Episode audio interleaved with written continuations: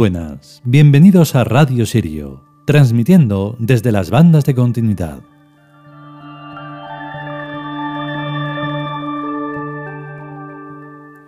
Vale, pues eh, le toca el turno a un dios importantísimo, porque se trata nada menos que del tiempo, o sea, lo que sería el cronos griego, pues aquí se llama Siutekutli. Este, este arquetipo que nosotros hemos representado de una manera magnífica y que nadie lo ha hecho en todo el planeta ni en toda la historia de este mundo, pues em, nos lleva a plantearnos lo que trata este capítulo, que luego al final diré, por si acaso mm, alguien no se ha enterado, de la teoría que expresamos aquí, que tiene tanta base como cualquier otra, de cualquier otro escrito, de cualquier otra mm, enciclopedia, historia o lo que queráis. Porque al final todos son cuentos y los cuentos, cuentos son. y en esos cuentos se basa la realidad y más todavía si tenemos en cuenta la pobre actualidad, que está basada en absolutamente nada. Y claro, eso pues eh, se traduce en que hay tantas historias que ninguna es, es real, ninguna es verdadera. Por lo tanto, cualquiera puede decir lo que le dé la gana. Y nosotros, por eso estamos diciendo esto, pero con una contundencia que es muy difícil de rebatir. Y eso es lo que más mola. Vamos con el capítulo.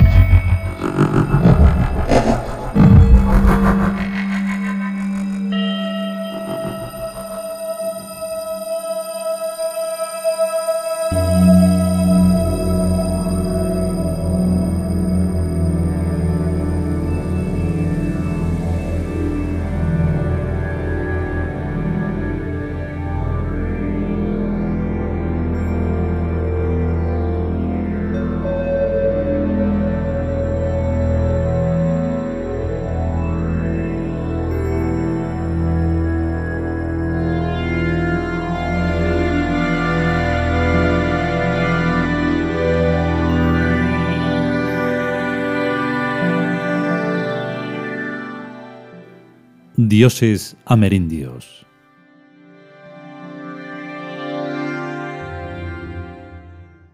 Siutekutri.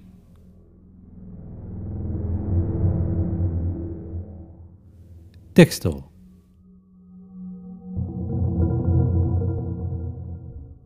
Literalmente, el Señor del Año, regente del calendario azteca, en el que ocupa el centro como Señor del Tiempo. Siutekutli es el dios del fuego, padre de la actual humanidad, pues, según las tradiciones indígenas de América, el hombre fue creado y destruido varias veces por distintos dioses. También se le conoce como Hue Teotl, el viejo dios.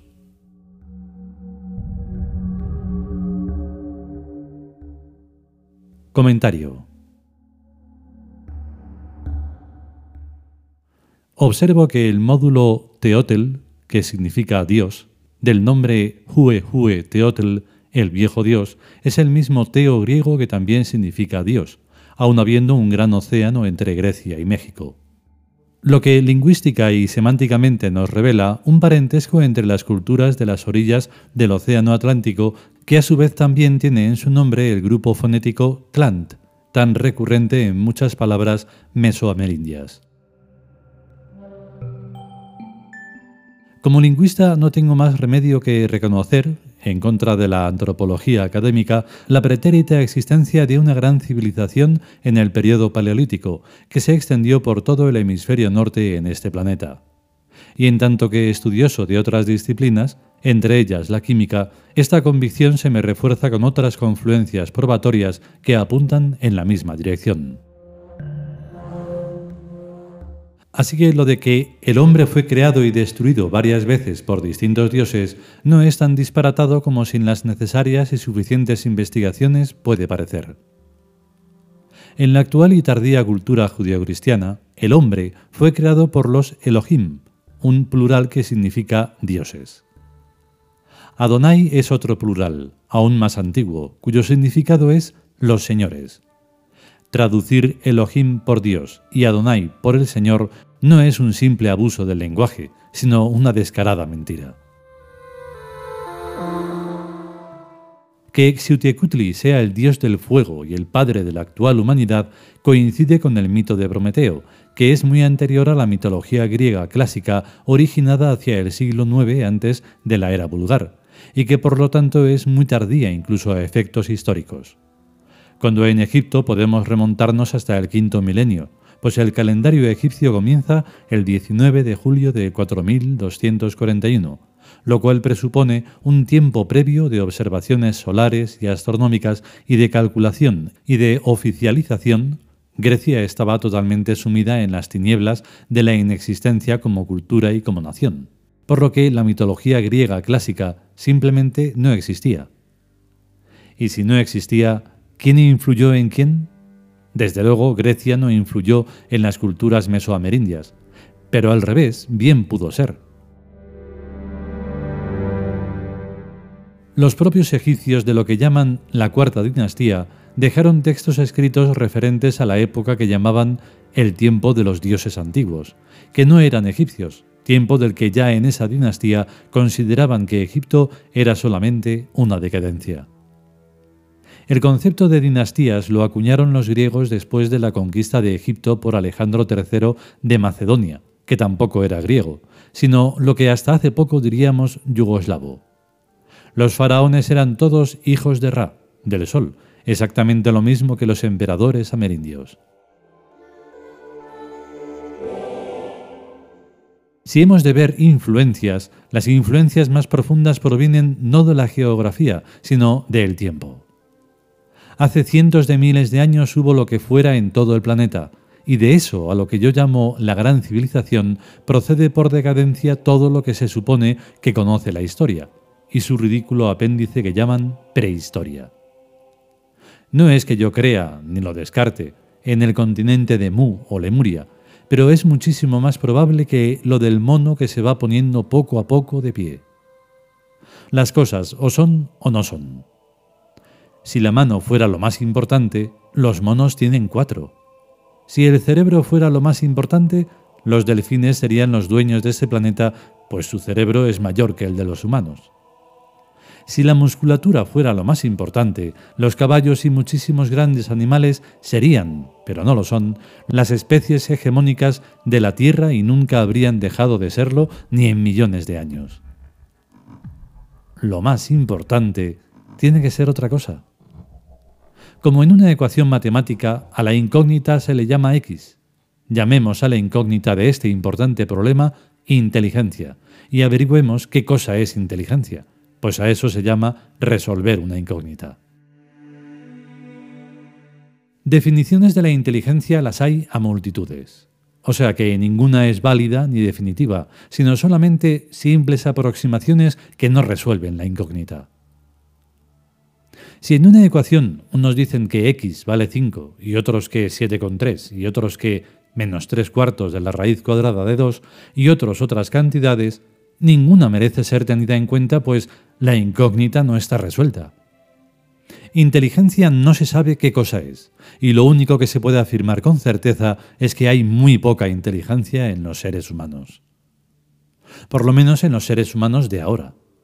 Así que no me extrañaría absolutamente nada eso de que los dioses han creado y destruido varias veces a los humanos, y que los seres humanos creados por el dios Xiuhtecutli estén ya a punto de ser destruidos por otros dioses nuevos o por otros dioses antiguos, lo cual también podría ser.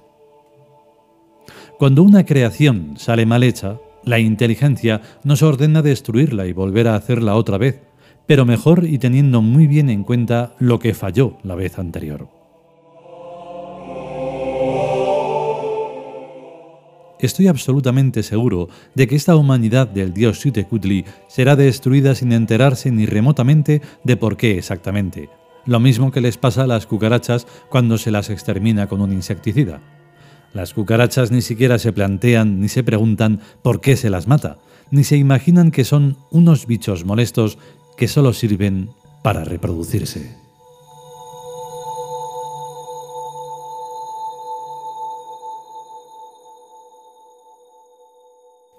Y hasta aquí el capítulo dedicado a Siutekutli.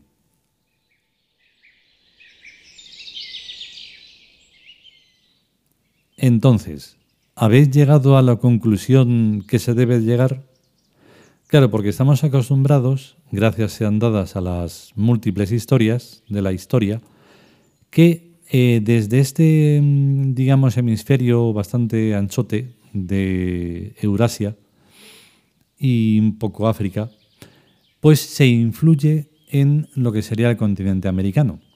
Pero bien podría ser que no, y que fuera al revés, y por eso todas las cosas que hemos planteado en el capítulo. Que por eso digo que hay que estar muy atentos a lo que estamos diciendo, porque no es para que esté de fondo ni como una música ni un hilo musical. ¿Entiendes? Entonces, se trata de que posiblemente fuera al revés, y como es indemostrable, pues por eso hay que plantearlo así.